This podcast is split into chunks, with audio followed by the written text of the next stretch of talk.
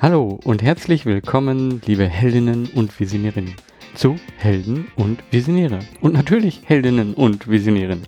Mein Name ist Georg Stedner. Dieser Podcast ist für euch. Und er erzählt wahre Geschichten von Menschen, die etwas bewegen. Er zeigt dir Wege zur sinnvollen Arbeit und deiner eigenen sozialen Unternehmung. Dieses Mal habe ich mit Ursel Wolfgram von dem paritätischen Baden-Württemberg gesprochen.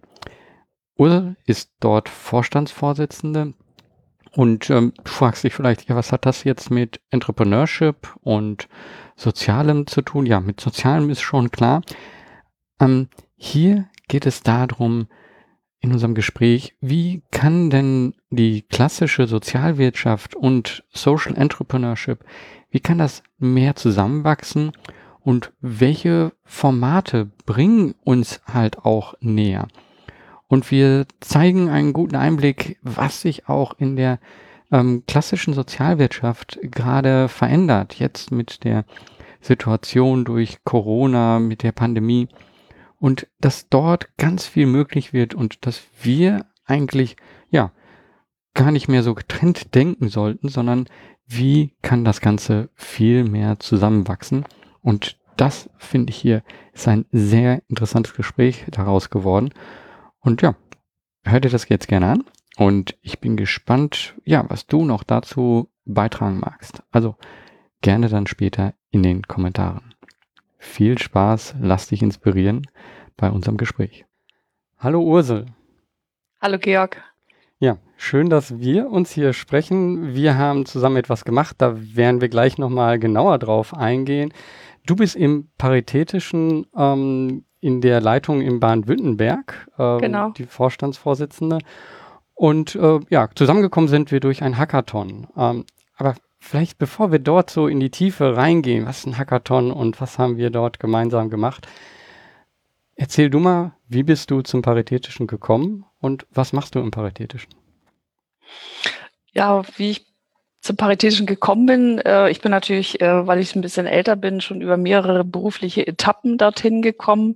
Aber vielleicht ist für den Hörer oder die Hörerin auch interessant, was ich so äh, an Ausbildung habe, um dann überhaupt so eine Aufgabe vielleicht zu übernehmen. Und das ist vielleicht auch etwas ungewöhnlich, weil ich den Weg gegangen bin, mal in meinen jungen Jahren über das, die, das Thema Sozialpädagogik. Also ich äh, habe tatsächlich auch Sozialpädagogik studiert, habe auch in dem Feld ein paar Jahre in der offenen Jugendarbeit äh, verbracht gemacht und habe dann aber gedacht, ich müsste mal irgendwas so richtig von der Pike auf lernen und habe dann eine Schneiderausbildung gemacht und bin dann in der Tat Darmschneidermeisterin geworden und habe mit der Qualifikation einen Ausbildungsbetrieb für für Frauen aufgebaut, besonders für Frauen mit Migrationshintergrund, weil ich dachte, dass ich über Ausbildung sozusagen äh, etwas schaffen kann, wo die Menschen, in dem Fall dann die Frauen aus unterschiedlichen ähm, Herkunftsländern äh, sich auch in Deutschland quasi eine Existenz aufbauen können und zwar auch unabhängig von ihren Männern. Und das habe ich dann ein paar Jahre gemacht und äh, habe gemerkt, äh, dass dieser Bereich der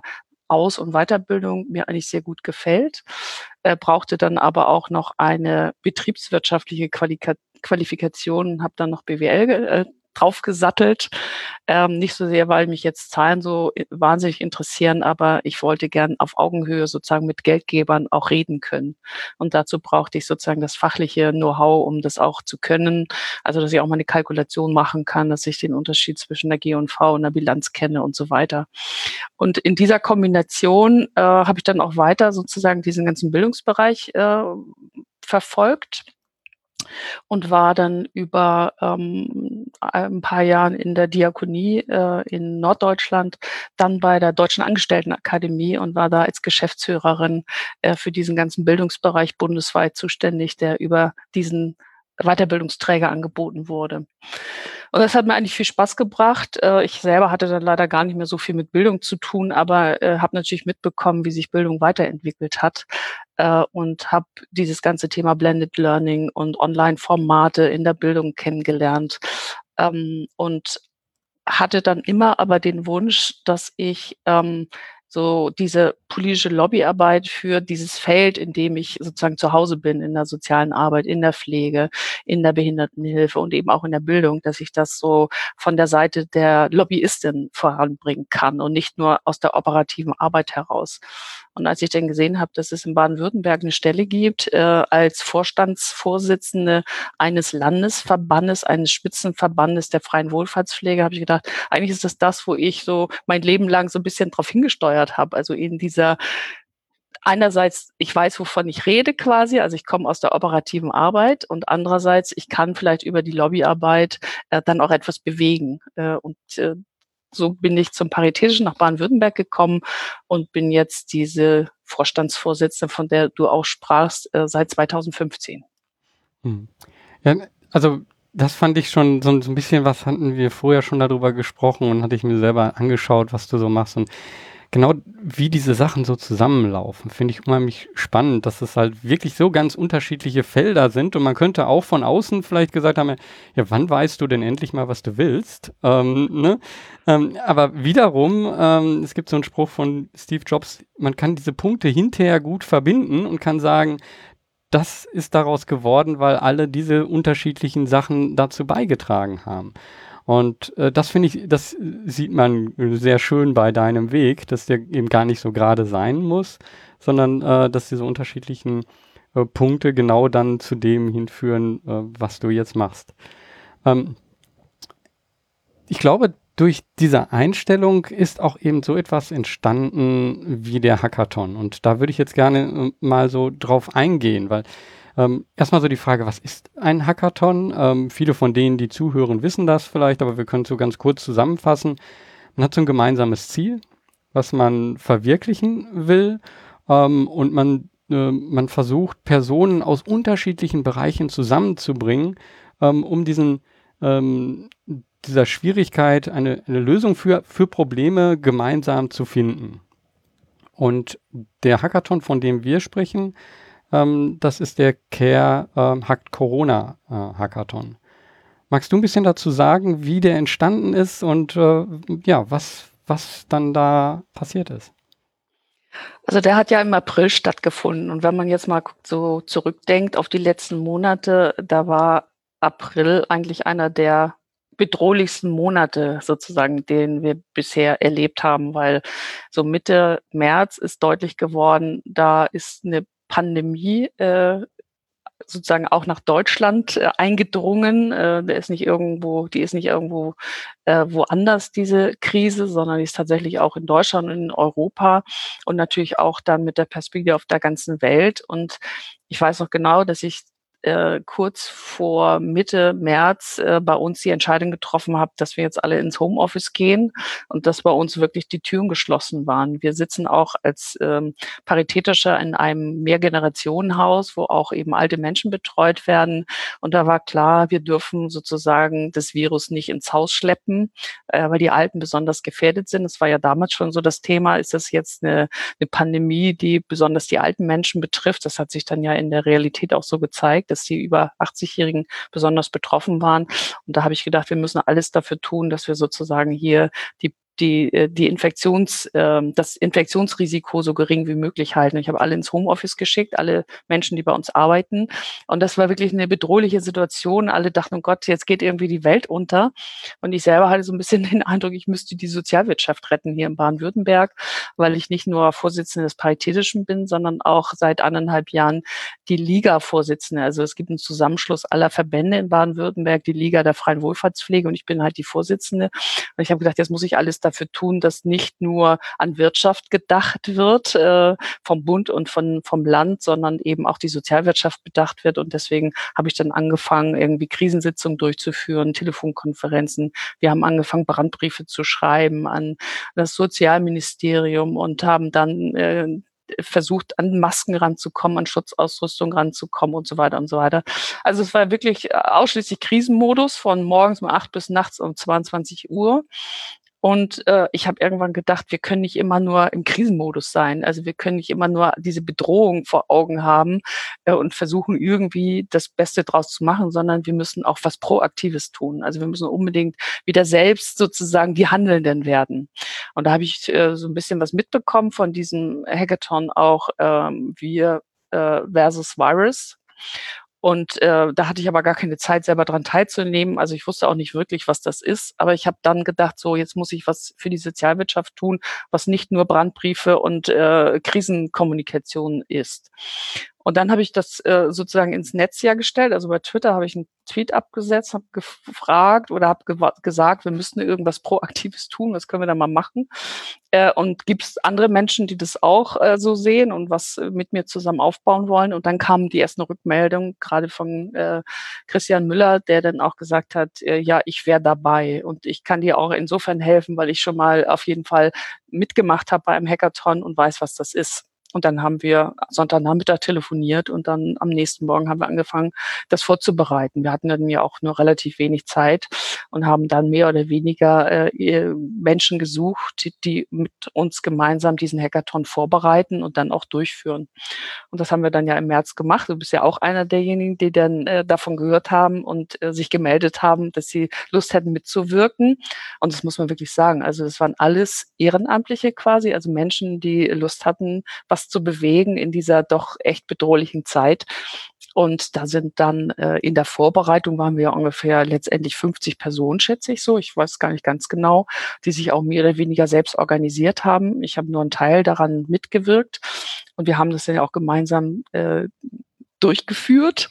Und schon die Auftaktveranstaltung war großartig, weil da mehrere hundert Menschen dann plötzlich dabei waren. Also einerseits die, die ein Problem benannt haben, also die Problemgeber und dann auch die Problemlöser aus unterschiedlichen Feldern, äh, unterschiedliche Biografien, unterschiedliche Nationalität, unterschiedliche Herkunft, ähm, von den beruflichen Erfahrungen her. Ähm, wir hatten ja auch dann Kontakt mit Porsche und so, die haben sich dann ja auch, äh, die waren Mitwirkende in dem ähm, Sinne, dass ihre Kurzarbeiter quasi dann bei uns ja mitgewirkt haben bei dem Hackathon. Und da sind viele unterschiedliche Menschen einfach zusammengekommen, die dann 24 Stunden am Stück äh, an an den sozialen Problemen gearbeitet haben und das alles digital, obwohl Digitalisierung in der Sozialwirtschaft ja kaum angekommen ist. Also haben alle einen Rechner und haben alle irgendwie Word und Excel, aber ansonsten äh, ist ja relativ wenig bei uns sozusagen an digital, digitaler Infrastruktur und Kompetenz da. Umso überraschender fand ich das dann, dass alle die auch ihre Probleme eingebracht haben, mitgewirkt haben, doch relativ problemlos in dieser digitalen Welt dann zu Hause waren. Und wir haben ja auch zwei äh, unterschiedliche äh, Instrumente benutzt. Wir haben einmal über Zoom die Gesamtkonferenzen durchgeführt, diese ganzen Inputs gegeben und die äh, sozusagen diese spannende, Kult diesen kulturellen Teil auch über Zoom äh, abgedeckt da ist ja auch sowas entstanden. Das wurde dann auch von einem gesagt, so Lager, Lagerfeuerromantik. Nachts um elf wurde dann äh, zum Beispiel auch äh, ja äh, ein Gedicht vorgelesen oder vorgetragen, was, was selbst geschrieben wurde in der Nacht.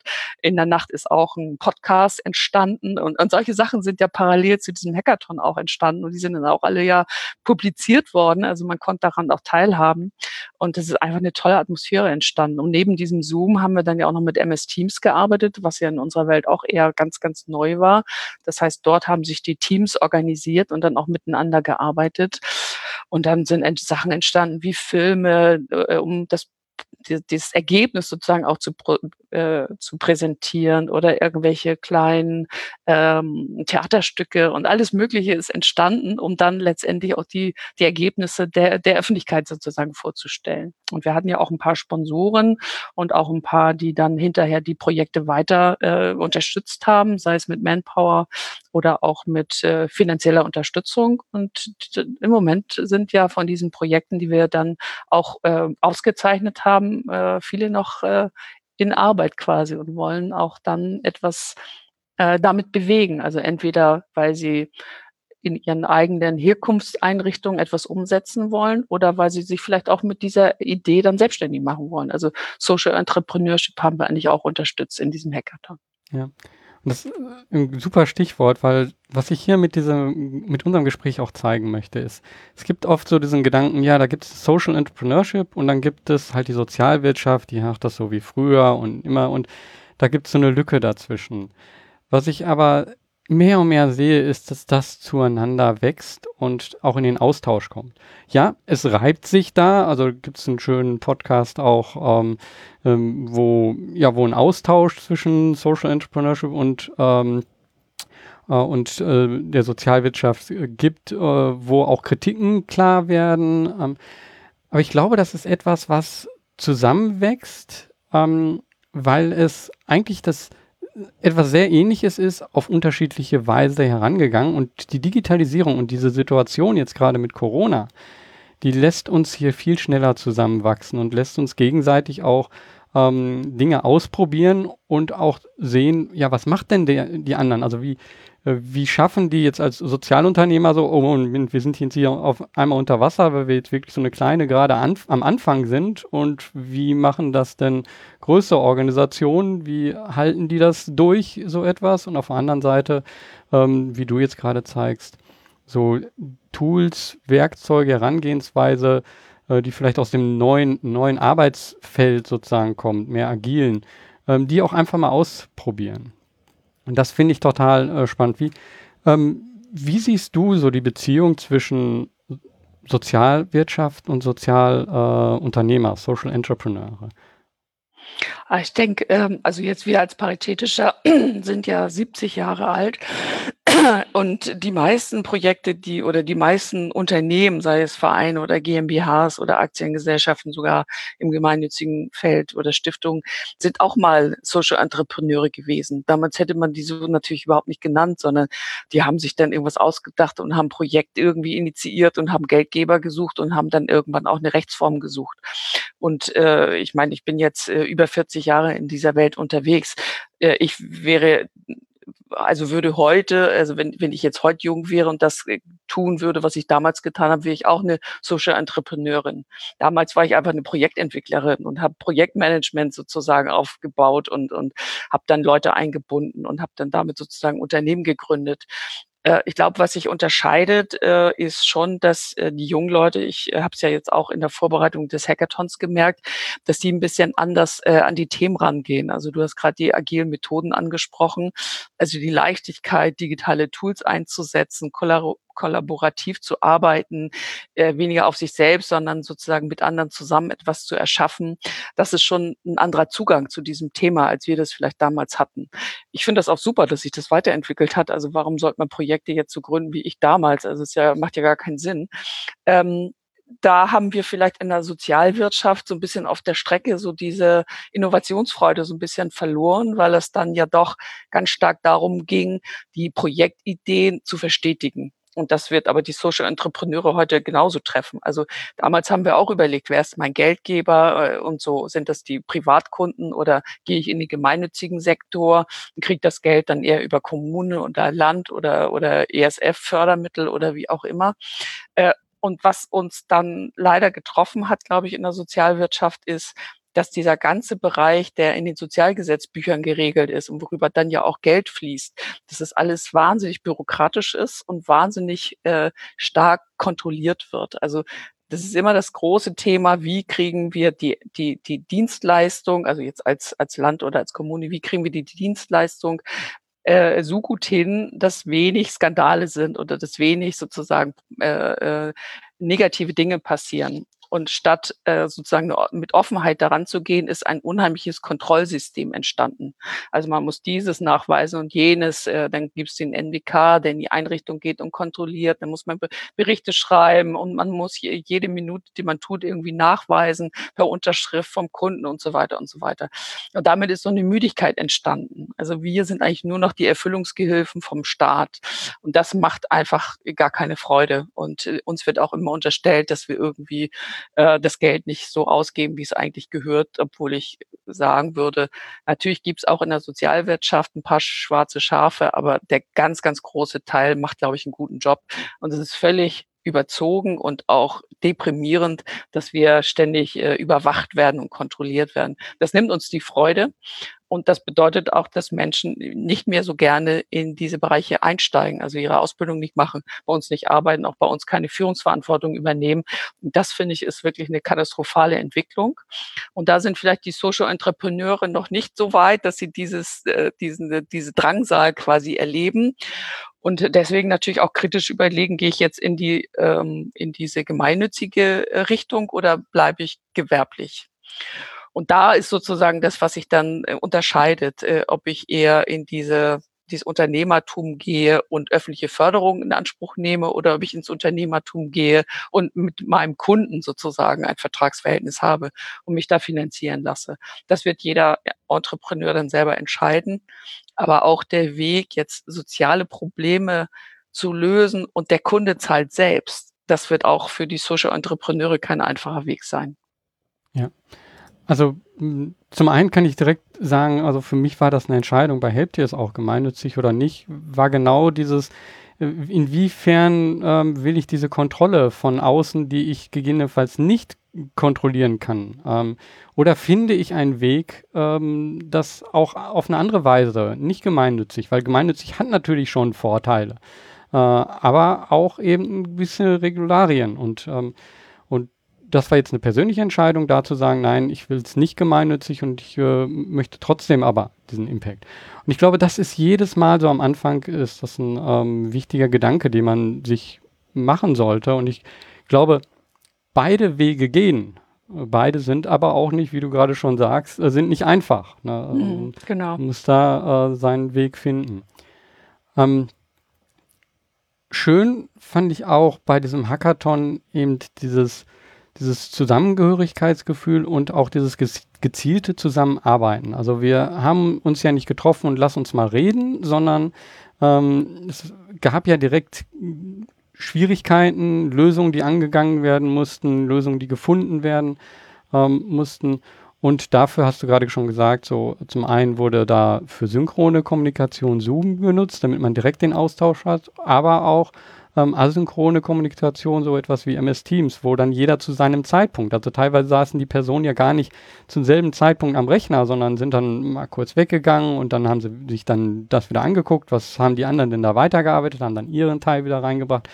Oder wir als Coaches oder Coach der Coaches, wir sind in mehreren Projekten so gewesen und haben dann immer wieder so geguckt, äh, wo stehen die denn jetzt gerade? Und das ist etwas, was möglich wird, dadurch, dass äh, man sich dann hinterher durchlesen kann, was denn alles so passiert ist äh, und dann sich damit einbringen kann. Ähm, wie ist das? Sind solche ähm, durch den Hackathon, merkt ihr das, dass ihr das auch mehr jetzt in eurem Alltag benutzt und dass das äh, eine Veränderung macht in, in, in eurem gemeinsamen Arbeiten? Also bei diesem Hackathon haben vom Paritätischen jetzt gar nicht mehr so extrem viele teilgenommen, also von meinen eigenen Mitarbeiter und Mitarbeiterpaar. Ähm, in der Vorbereitung waren wir zu dritt vom Paritätischen, dann in der Durchführung nachher als Teilnehmer sind noch ein paar dazugekommen. Ähm, und ähm, wir haben natürlich auch Mitgliedsorganisationen. Wir haben ja 880 rechtlich selbstständige Mitglieder im Paritätischen. Da haben auch schon ein paar teilgenommen. Aber es war insgesamt relativ wenig. Also von diesen fast 350 Personen, die insgesamt teilgenommen haben, waren Paritäterinnen, Paritäter echt verschwindend gering. Und trotzdem hat das eine tolle Wirkung gehabt. Also ich weiß noch genau, nach unserem letzten Call da am Sonntagabend, äh, wo wir äh, sozusagen als Veranstalter dann ja auch ganz äh, beschwingt irgendwie nach Hause gegangen sind, zwar völlig erledigt, aber doch irgendwie sehr happy, äh, bin ich dann am nächsten Tag zur Arbeit gekommen und da waren so die ersten schon wieder sozusagen hier bei uns in den Gängen. Da hatte dieser Shutdown schon wieder so eine bisschen äh, Lockerung erfahren. Und da kamen mir ein paar entgegen, die sagten, boah, ich war bei dem Hackathon dabei, das war ja großartig, das hat mir total viel Spaß gemacht. Und die haben dann sozusagen weiter darüber geredet. Äh, und das war bei unseren Mitgliedern genauso. Die haben gesagt, wow, ich war auf einem Hackathon äh, und das hat total viel Spaß gebracht. Das ist, glaube ich, das, was wir brauchen. Diese Erzählung von, äh, das ist nicht eine Qual und es ist keine Last und keine neue Anforderung, die ich auch noch bewältigen muss, zusätzlich zu allem, was ich noch, äh, was ich sowieso schon zu tun habe, sondern ist etwas, was auch richtig Spaß bringen kann und was einen auch neue Erfahrungen beschert. Und was du sagtest, auch die Erfahrung mit externen zusammen auf äh, Probleme zu schauen und zu ganz anderen Lösungen zu kommen, als wenn man sozusagen in seiner eigenen Blase geblieben wäre und mit fünf Sozialpädagogen auf ein Problem geschaut hätte. Und das hat, glaube ich, wirklich äh, ganz, ganz viel bewirkt. Also sowohl hier bei uns im Paritätischen als auch bei unseren Mitgliedsorganisationen. Und es reden jetzt noch alle davon und sagen, wow, und wie kriegen wir das jetzt in unsere Arbeit überführt? Und bei mir selber war es dann so, dass ich gedacht habe, diesen Spirit, den wir auf dem Hackathon erreicht haben, den hätte ich auch gern bei uns sozusagen im Paritätischen in, in der Mitarbeiterschaft. Also wir haben 70 Hauptamtliche hier bei uns in Baden-Württemberg und die wollte ich gern, fast alle, also nicht, nicht wirklich alle, das geht gar nicht, aber doch ein Großteil wollte ich irgendwie partizipieren lassen äh, an so einem äh, er Erlebnis und habe dann eine Klausur vorbereitet, also für die erste und zweite Führungsebene, die wir haben, Bereichsleitungen und Referenten und Regionalleitungen. Wir sind ja auch dezentral aufgestellt und habe äh, sozusagen ähm, dann beschlossen, dass wir eine Klausur durchführen, die auch digital stattfindet. Die sollte am Abend vorher beginnen und dann zwei volle Tage dauern. Und da war dann die Idee, ähm, dass wir alle, die daran teilnehmen, es sind ungefähr 50 Personen gewesen vom Paritätischen, dass sie alle eingebunden sind. Und die haben also einen Monat Zeit gehabt, äh, sich auf diesen äh, diese Klausur, diese Digitalklausur vorzubereiten. Und wir haben dann drei Gruppen gebildet. Eine Gruppe hat sozusagen den Blick nach äh, zurück in die Vergangenheit äh, geschaut, also fünf Jahre paritätischer, was hat sich eigentlich getan, wo stehen wir heute. Eine Gruppe hat äh, Workshops vorbereitet, also wir haben insgesamt sechs Workshops dreimal durchgeführt zu ganz unterschiedlichen Themen. Und dann haben wir noch die Pausen und den Feierabend sozusagen äh, als Kultur, als Kulturveranstaltung geplant. Und wie gesagt, alle haben an einem dieser Themen mitgewirkt. Und das war wirklich großartig, dass alle äh, sich digital vorbereitet haben auf diese Klausur. Und die haben dann zum Beispiel die, die den Blick zurückgewagt haben auf die letzten fünf Jahre, die haben dann die Geschichte vom Wir erzählt am Abend und haben dann äh, in Form von einem Märchen, in Form von einem digitalen Spiel, in Form von einem Live-Interview und so weiter und so weiter, haben sie verschiedene Dinge eingebaut, äh, um sozusagen die, die Geschichte des Paritätischen zu erzählen. Wir haben zum Beispiel eine Seereise gemacht, eine digitale, und haben dann mal diese ganze digitale digitale äh, Vergangenheit äh, uns ein bisschen in einer Schiffsreise angeschaut und mit Musik und mit, äh, mit Video und mit, mit allem, was dazugehört.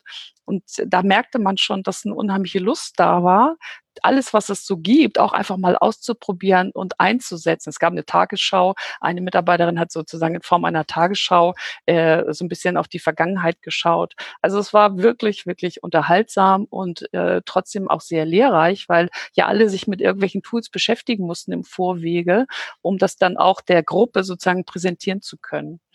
Und äh, deswegen denke ich, dass wir nicht nur auf die Inhalte schauen sollten und auf die Inhalte, äh, die dann auch zu Ergebnissen führen, wie zum Beispiel in unseren Workshops. Da haben wir ja auch intensiv gearbeitet und hatten dann auch ganz normal, wie vielleicht einer im Analogen auch, wir haben Workshops mit Ergebnissen. Aber was man eben erreichen kann, ist, dass man mit diesen äh, Instrumenten und mit der neuen Art der Zusammenarbeit, also auch wirklich dezentral, zentral, dass sie zusammen in Arbeitsgruppen in der Vorbereitung waren, dass die wieder so ein bisschen Spaß an der Arbeit gefunden haben und der, an, äh, Spaß an dem Zusammenwirken von ganz unterschiedlichen Menschen äh, mit unterschiedlichen Aufgaben im Paritätischen.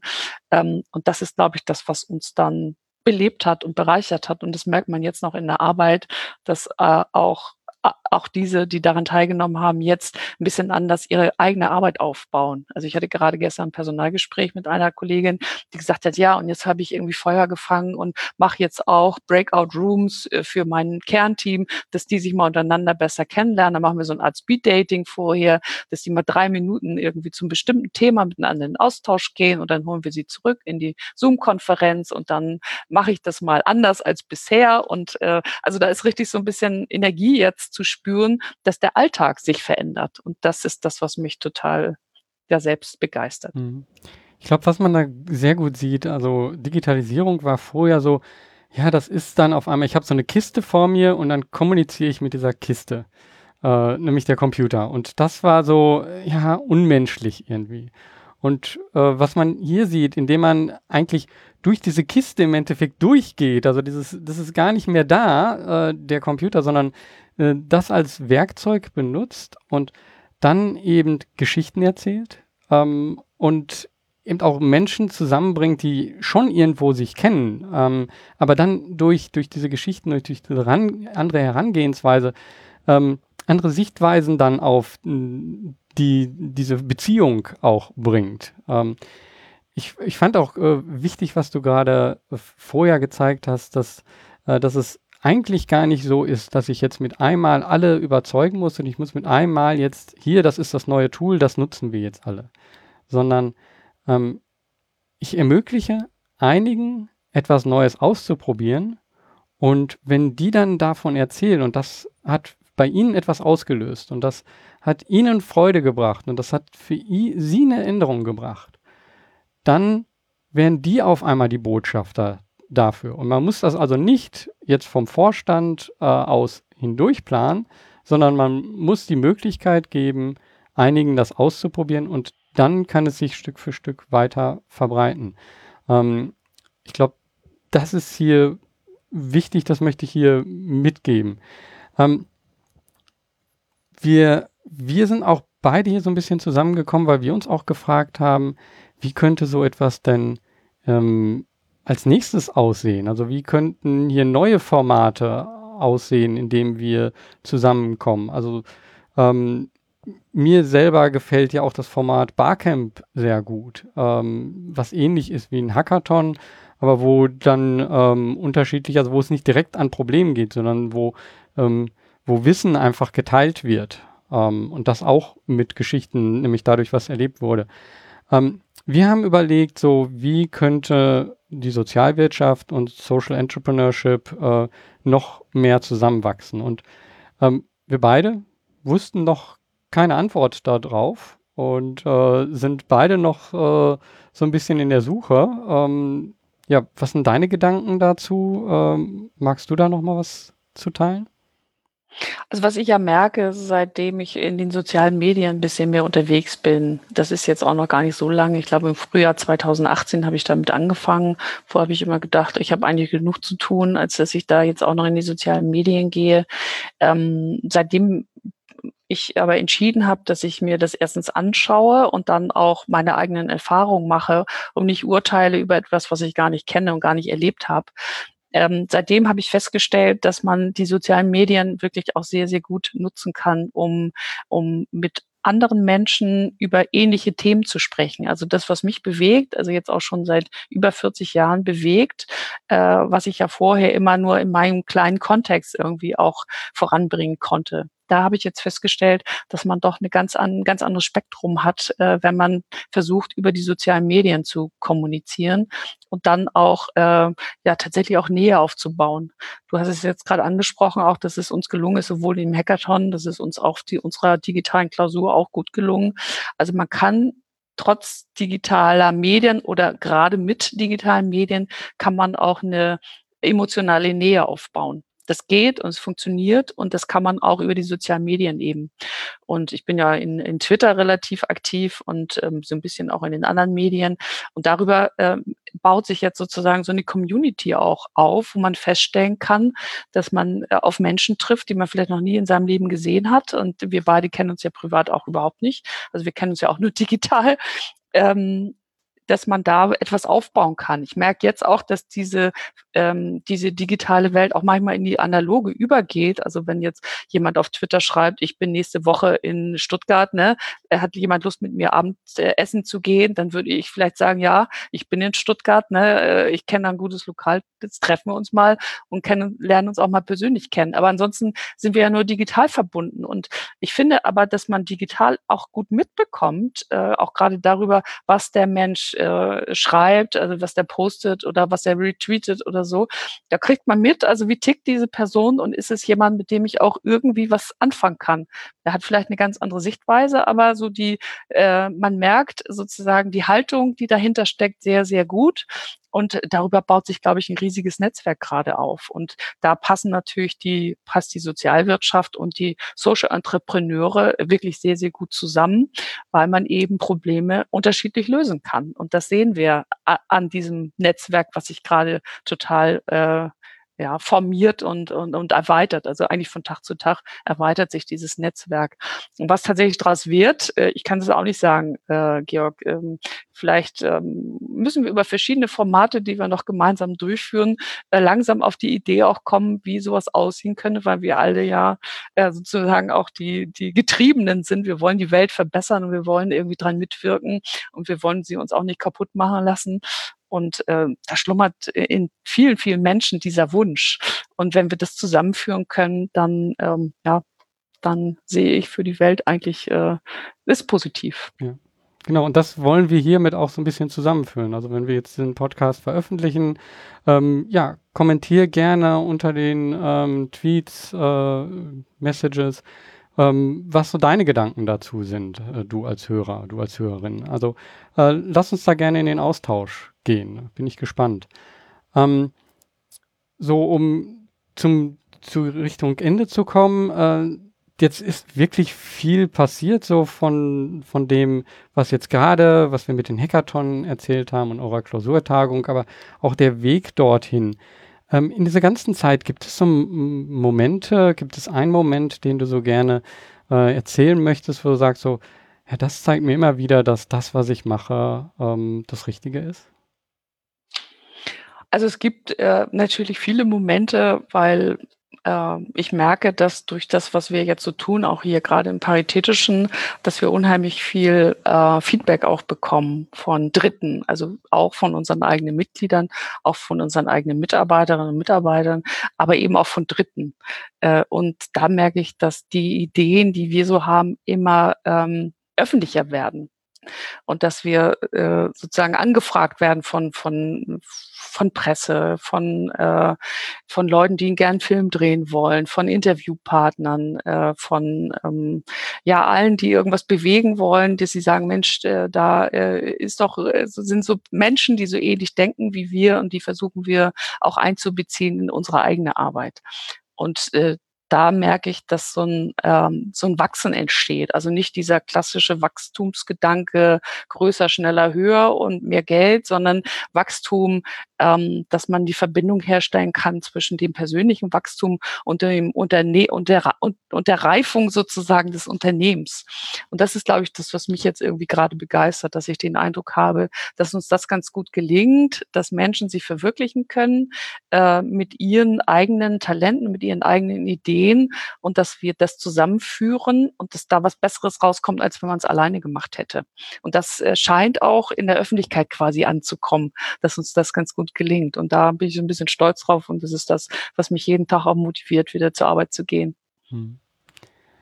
Ähm, ja, also den Eindruck habe ich auch. Ähm, und ich glaube, die, diejenigen, die hier diesen Podcast hören, die haben vielleicht vorher gedacht so, ach ja, paritätischer, ist das jetzt interessant? Und äh, jetzt unser Gespräch, glaube ich, hat gezeigt, dass, ähm, dass da unheimlich viel auf allen Ebenen passiert und dass man daran auch teilhaben kann. Ähm, und dass es noch ein langer Weg ist, bis, äh, bis wir es wirklich schaffen, dass der Großteil ähm, der Mitarbeiter, der Großteil äh, derjenigen, die in der Sozialwirtschaft äh, arbeiten, ähm, auch neue Wege sehen und nicht äh, das Gefühl haben, in irgendeinem sozialen Korsett gesetzt zu werden durch Kontrolle und Vertrauen, äh, sondern durch Möglichkeiten, durch Kollaboration, dass da viel möglich ist.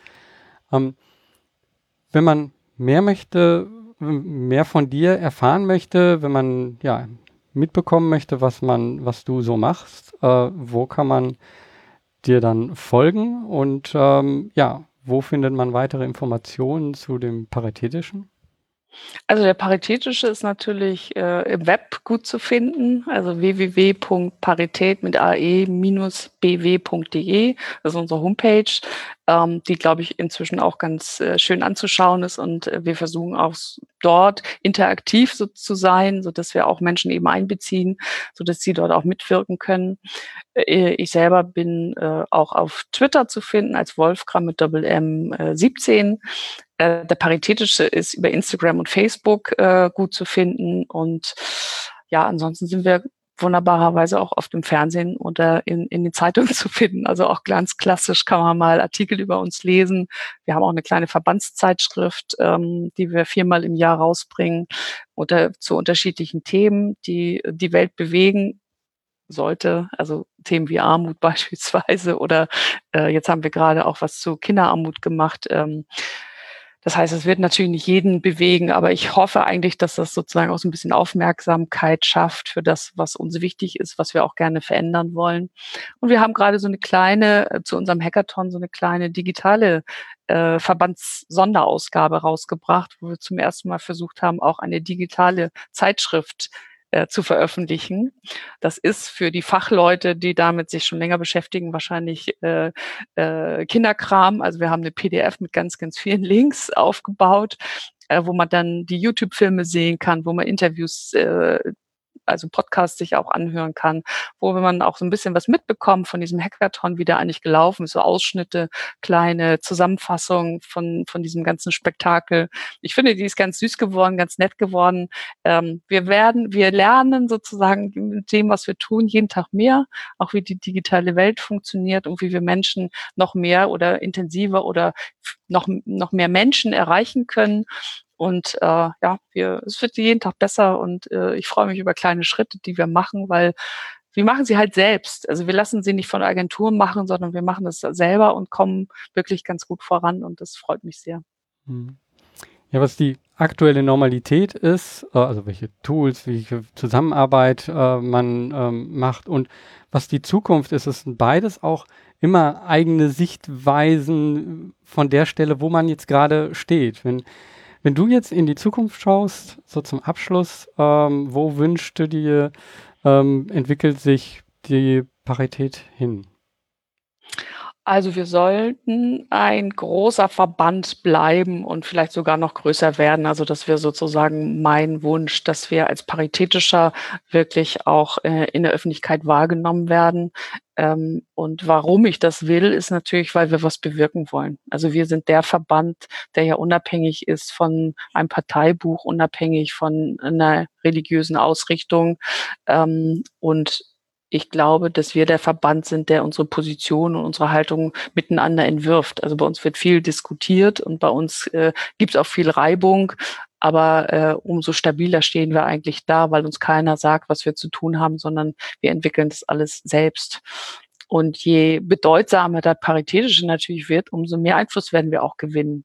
Und das ist natürlich mein großes Ziel, dass wir Einfluss gewinnen auf Politik und öffentliche Verwaltung, weil ich habe es ja vorhin angesprochen, dass was da in den letzten Jahren passiert ist, äh, eher mit betriebswirtschaftlichen Kennzahlen zu steuern und mit äh, Kontrolle und Macht zu steuern, äh, das ist eigentlich das, was der sozialen Sozialwirtschaft gut tut. Wir brauchen andere Rahmenbedingungen und an denen kämpfe ich ja äh, sozusagen an vorderster Stelle mit. Äh, und das gelingt uns einfach nur, wenn wir ganz viele Unterstützer auch haben, die diesen Weg mit uns gehen wollen. Und deswegen ist bei mir auch ein äh, Gedanke, dass wir einfach äh, mehr Menschen brauchen, also mehr Mitglieder brauchen. Und wir brauchen aber auch die Zivilgesellschaft, die mit uns zusammen diese, diese Ideen voranbringt. Und wir hatten mal eine ganz schöne Aktion auch im Paritätischen, die, die hieß, heißt immer noch, aber damals war sie präsenter, heute ist sie so ein bisschen äh, in den Hintergrund gerückt. Mensch, du hast recht. Und das ist eigentlich das, was uns so antreibt, dass wir sagen, die Menschen sind keine Hilfsempfänger, sondern sie sind Menschen mit Rechten und die versuchen wir irgendwie mit ihnen oder für sie oder sie selber unterstützend äh, durchzusetzen. Mhm. Und ja, das ist sozusagen unsere Aufgabe, die wir jeden Tag versuchen zu besser und besser zu erfüllen. Ja, Lass uns gemeinsam die Gesellschaft prägen, indem wir handeln und was umsetzen. Ähm, ich bin gespannt, wie, wie sich das weiterentwickelt. Ob, ja, ich glaube, wir sind da gerade an so einem Schein Scheidepunkt von Kontrolle hin zu neuen Arten der Zusammenarbeit und neue Arten der Gesellschaft. Ähm, und wir wissen beide nicht, was daraus wird, aber ich bin gespannt äh, und schaue sehr zu, äh, zuversichtlich in die Zukunft. Ähm, danke für deine Zeit, danke für deinen Input hier. Ähm, ja, ich freue mich, wenn wir uns äh, dann mal persönlich treffen. Live vielleicht in Stuttgart, äh, Georg, das wäre doch toll. Bist herzlich eingeladen. Ja, freue ich mich drauf. Ja. Auch äh, von mir herzlichen Dank an dich. Äh, du hast äh, tolle Fragen gestellt und auch schöne Zusammenfassungen sozusagen von den Teilen, die wir miteinander besprochen haben. Und ich hoffe sehr, dass es den Zuhörerinnen äh, auch äh, gefällt und dass da viele Klicks sozusagen sind, so dass wir dann auch unsere Community noch etwas größer aufbauen können. Ich glaube, die Klicks gehen als erstes im eigenen Kopf. Äh, da wird es, glaube ich, bei vielen Klick machen, ah, nicht in die Richtung oder in die Richtung denken sondern ähm, da ist viel möglich in alle Richtungen. Und Hackathon Klasse. und Digitalisierung haben das gezeigt. Danke. Auch dir, herzlichen Dank. So, von dieser Stelle aus nochmal danke, Ursel, dass du dir die Zeit genommen hast, dass wir hier eben geguckt haben. Ja, wie geht Sozialwirtschaft und Social Entrepreneurship, wie geht das zusammen? Gibt es da überhaupt große Unterschiede? Und wenn ja, ja, wie können wir gemeinsam mehr erreichen?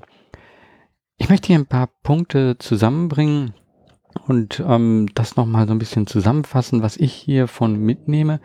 Und interessant finde ich halt auch diesen Gedanken, ja eigentlich auch alle großen sozialen Unternehmen, ähm, die jetzt in der Sozialwirtschaft tätig sind, waren zu Anfang auch, ja, eigentlich kleine Sozialunternehmen, also oder Social Entrepreneurs.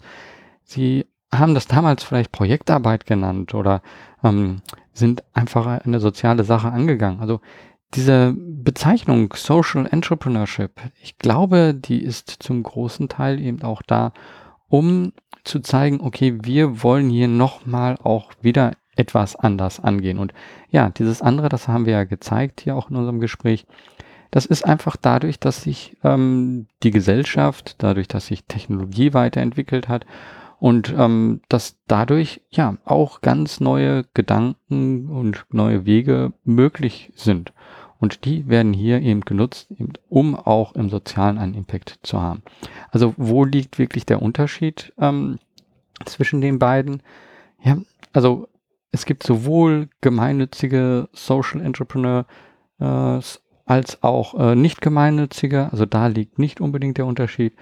Ich glaube, ähm, dass der Unterschied einfach darin liegt, dass es jetzt ähm, die Unternehmen, die sich jetzt sagen, okay, wir machen Social Entrepreneurship, die möchten so, äh, eben zeigen, dass sie auf neuen Wegen dort auch unterwegs sind und versuchen, neue Wege zu finden. Und das war natürlich zu anderen Zeiten genauso, aber man möchte sich auch immer wieder zeigen, okay, ähm, das ist nicht nur das alte in einem neuen Kleid, sondern hier geht einfach, ähm, ja, hier werden neue Möglichkeiten genutzt.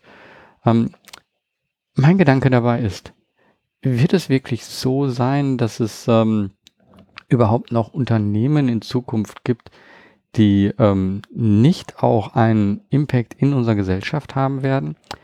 Ähm, ja, das kann man sehr befragen. Ähm, das kann man auch sagen, hm, das wird vielleicht nie so sein, das ist ein Wunschtraum. Ich bin mir da aber gar nicht so sicher. Also ich glaube, dass ähm, unsere Gesellschaft sich momentan schon sehr ähm, ändert.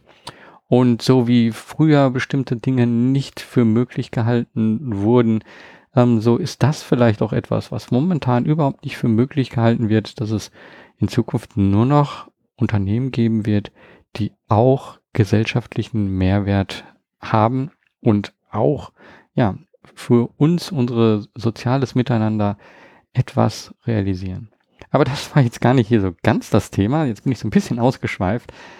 Also, was sind momentan die Unterschiede ähm, in der Herangehensweise zwischen ähm, klassischen Sozial, zwischen der klassischen Sozialwirtschaft und Social Entrepreneurs?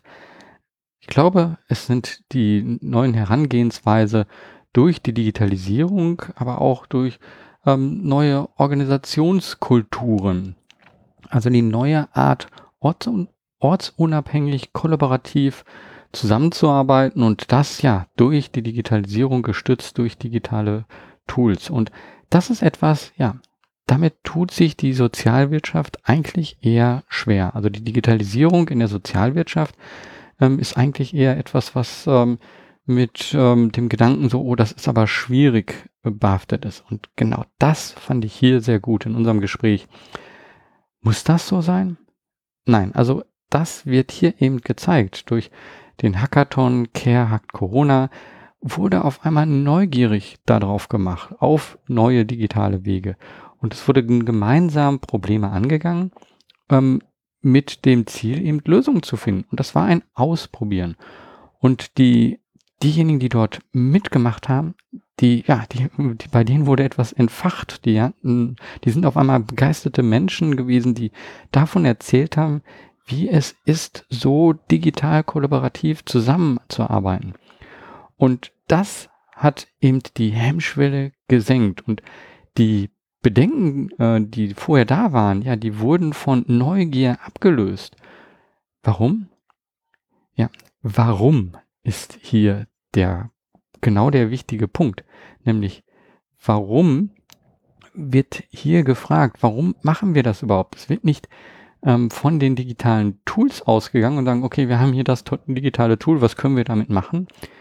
Sondern es wird davon ausgegangen, okay, wir haben ja ein Problem und was sind die möglichen Lösungen dafür? Und dann merkt man, ah, okay, wir können momentan uns nicht treffen und wir können nicht so zusammenarbeiten wie immer. Aber wir können ein Kommunikationswerkzeug nehmen, das uns das auch ermöglicht von zu Hause. Wir können hier ähm, uns äh, ja per Text, also per Chat unterhalten ähm, in so etwas wie Microsoft Teams oder Trello.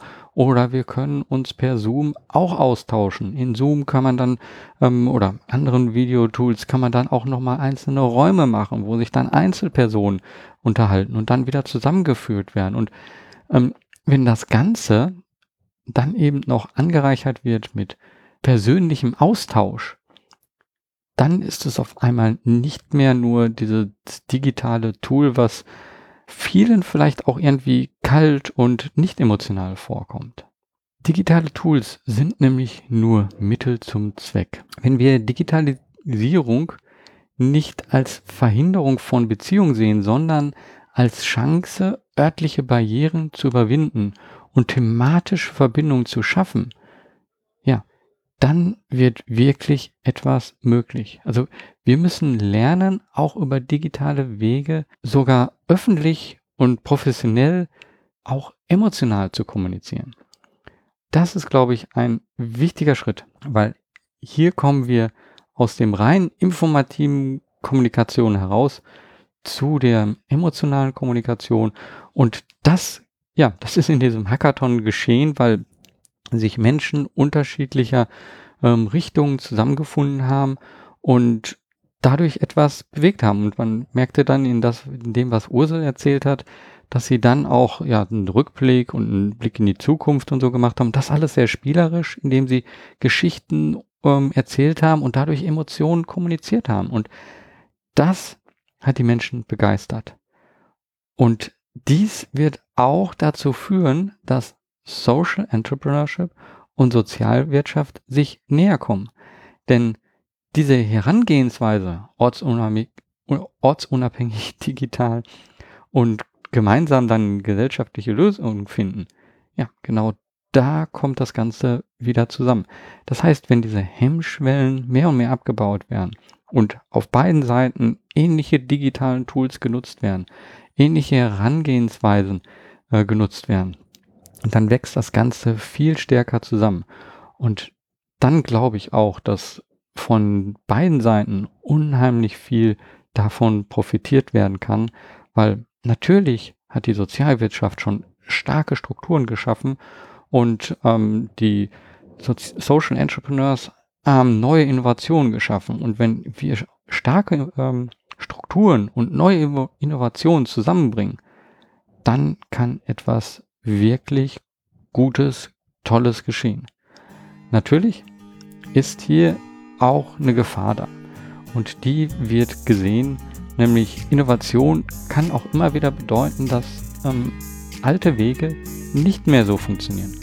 Und deswegen ist es wichtig, sich zu öffnen, gemeinsam Wege zu finden, so dass man gemeinsam wirken kann und gemeinsam etwas realisieren. Und das fand ich hier sehr gut in diesem äh, Gespräch bei uns, dass das gut rausgekommen ist und äh, es mir Lust macht, mehr ja, auf diese gemeinsame Kooperation zu gehen.